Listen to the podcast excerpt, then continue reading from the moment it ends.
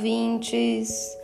Muito boa noite! Agora eu vou falar boa noite porque eu estou gravando este episódio à noite.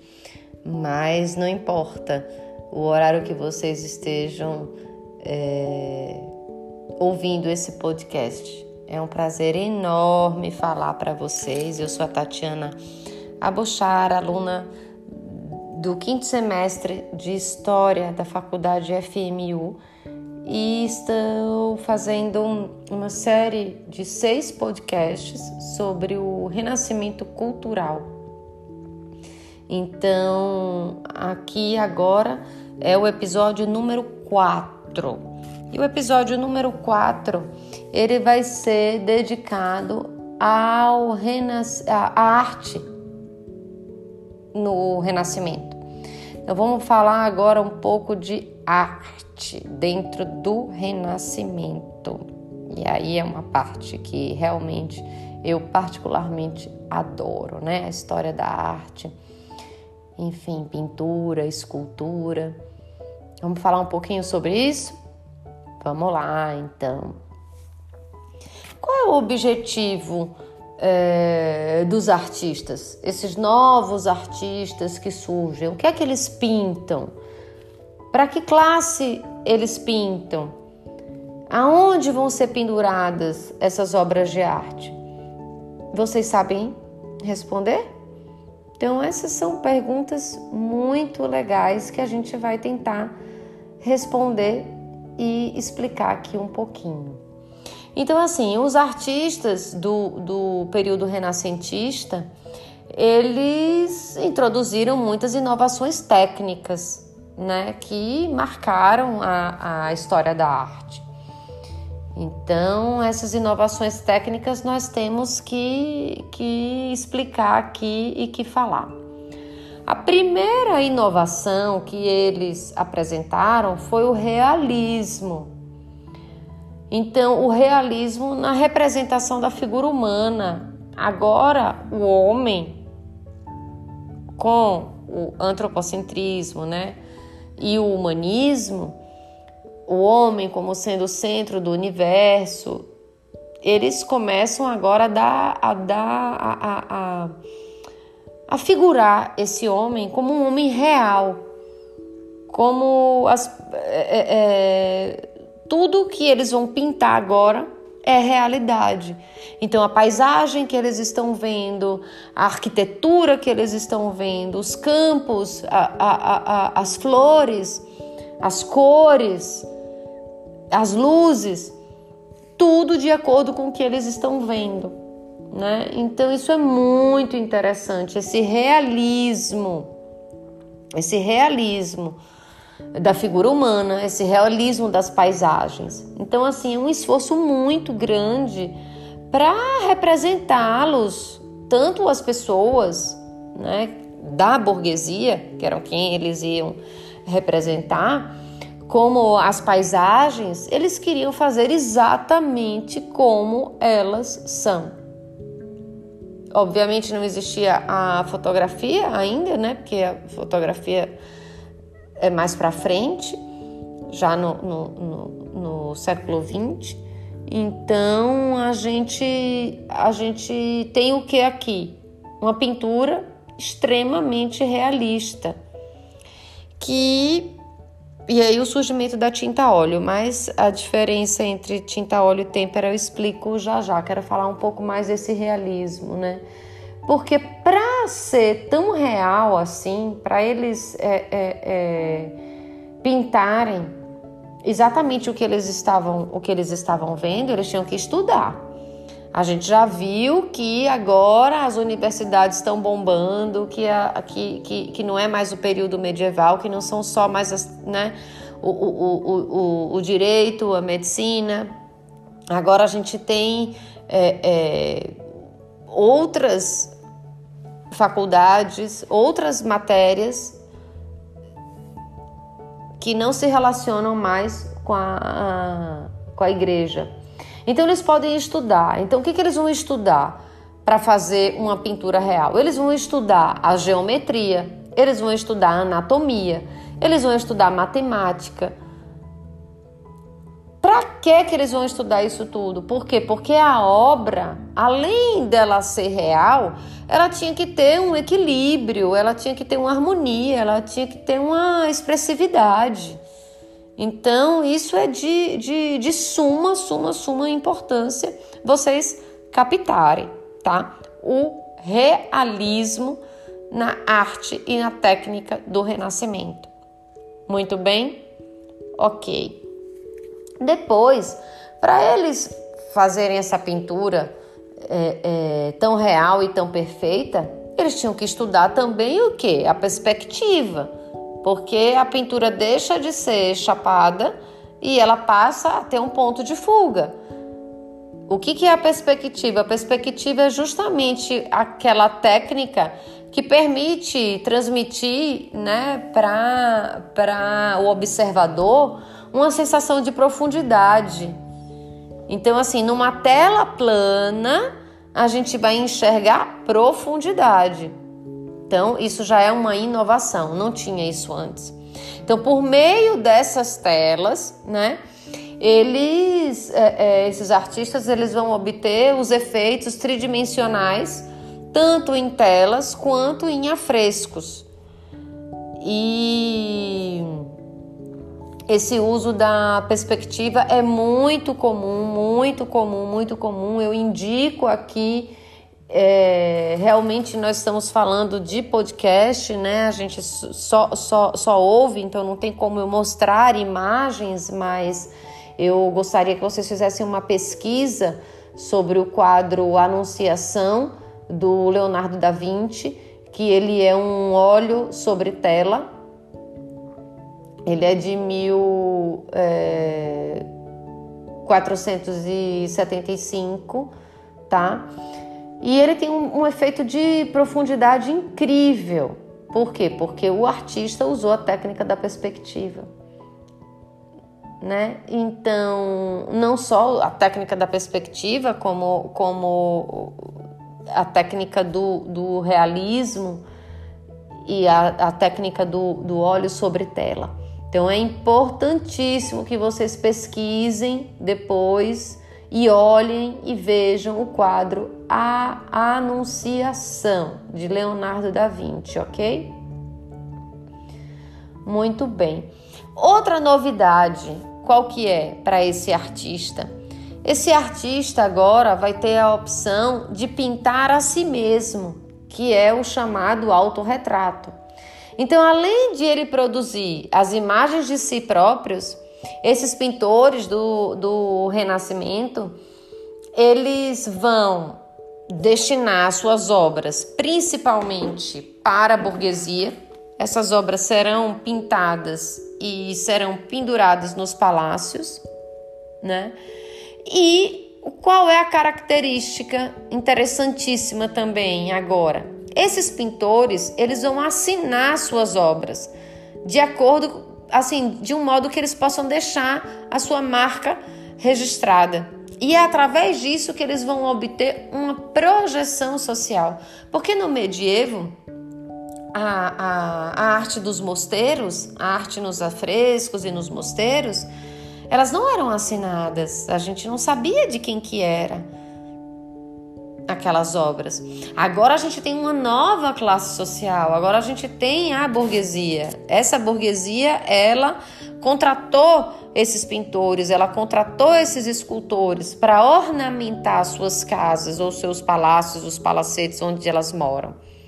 Então, os artistas agora vão ter projeção, não só porque eles vão receber dinheiro para fazer essas, essas pinturas decorativas, mas sempre com uma, uma, uma um cunho né, muito ainda é, é, relacionado à igreja, relacionado à Virgem Maria, relacionada, relacionado a Jesus, mas isso aí como prova de que eles não eram ateus, como eu já disse em um outro, um outro episódio.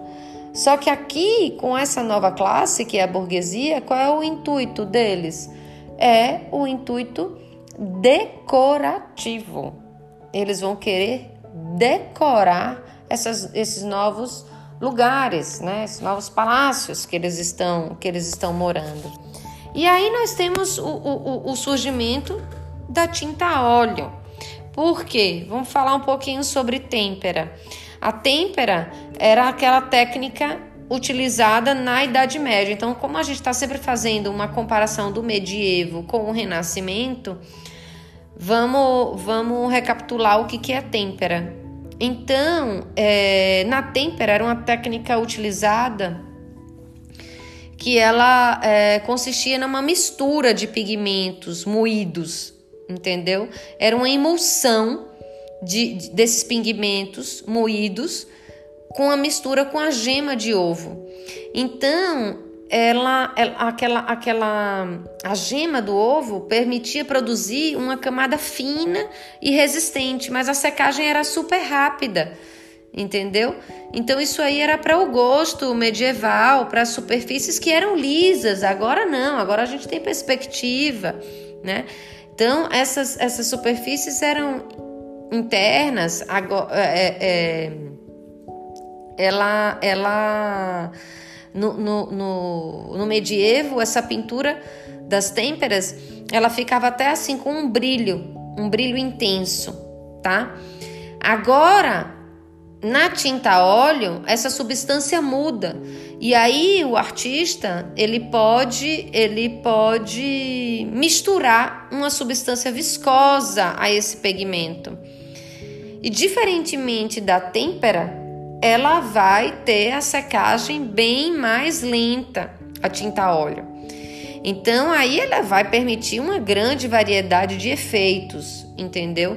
Desde uma película fina e transparente até o, o, o, uma pintura mais grossa, que se chama é, empastamento, né? E aí vão ter assim uma gama né, de, de tonalidades intermediárias de cores, cores delicadas, possibilita a mistura de cores no próprio painel, diferentes matizes, diferentes sombras. A tinta óleo é realmente lindíssima e ela é assim para vocês fazerem essa, essa conexão. Isso aqui que eu vou falar é muito legal. Ela é fruto da dinâmica mercantil. Por quê? Porque ela tem a secagem mais lenta, mas ela é realista. Então não é mais aquele artesão na sua corporação de ofício que está fazendo uma arte. E sim um artista contratado, um artista que é pago por essa burguesia, né? Para pintar essas imagens. Então, essa perspectiva, a ótica, a tinta óleo, a luz, a assinatura dos artistas, como eu já disse, os estudos de ótica. Isso tudo é característica muito presente no Renascimento, tá? Isso é muito legal e vocês precisam é, pegar essa parte, entender essa parte, que é muito, muito, muito importante. Temos também o surgimento, da mesma maneira que surgiu o, o, os artistas agora fazendo é, arte para a burguesia, a figura do mecenas.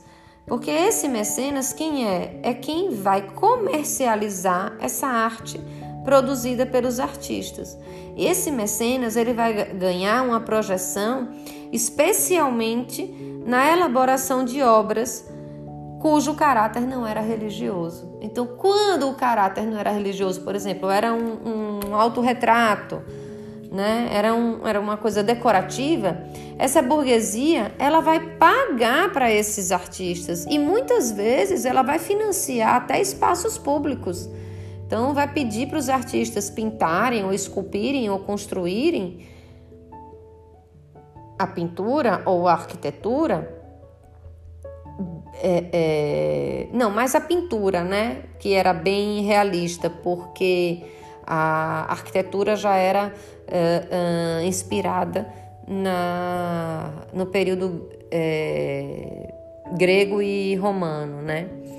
Então, isso tudo é muito interessante. E que, infelizmente, neste momento aqui deste, da gravação desse podcast, e por ser essa, essa dinâmica agora de somente ouvir e não ver a aula, infelizmente, essa, essa, essa parte fica muito mais difícil para vocês, porque além de imaginar tudo que eu estou falando, vocês vão ter que pesquisar, tá? Então, por favor, pesquisem sobre Leonardo da Vinci, olhem as obras dele, como eu já dei a dica do Anunciação. Vejam, por exemplo, o Nascimento de Vênus também, do Sandro Botticelli, é, e outros todos pintores renascentistas belíssimos, belíssimos. E vamos agora fazer um leve, uma, uma leve retrospectiva. Muito bem. Então, eu quero que vocês fixem o que? A questão do realismo na representação da figura humana que foi assim um traço muito comum aos artistas do Renascimento. Já falei isso e agora novamente repetindo para que fique bem redondinho na cabeça de vocês, né?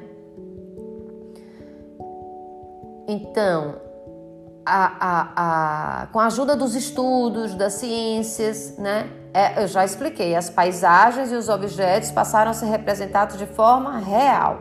Então, isso tem que ser fixado muito bem na construção uh, uh, dos pensamentos sobre história da arte para vocês aqui no Renascimento, tá?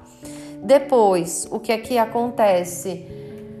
É, a gente precisa saber, né? Lógico, Itália, berço, né? Do Renascimento. Então, quais foram as cidades italianas? Podemos citar Milão, podemos citar Bolonha, podemos citar Siena, Florença. Então, essas cidades foram realmente o berço do Renascimento. Depois, falei também o que? Sobre a burguesia. em busca da visibilidade, esses homens ricos dessas cidades pagavam para os pintores, né, para que eles retratassem sozinhos. Então é quando a burguesia contrata os artistas para fazerem o seu retrato.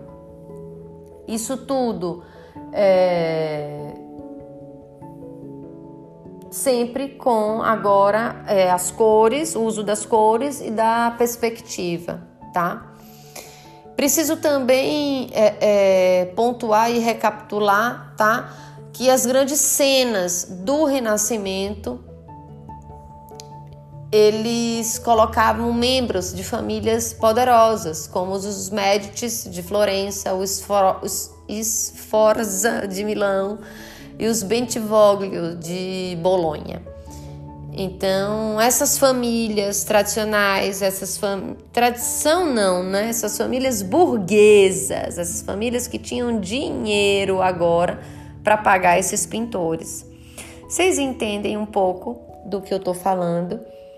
Porque a aula de hoje ela é muito assim é, imaginária, né? Porque sem mostrar as telas fica um pouco mais difícil.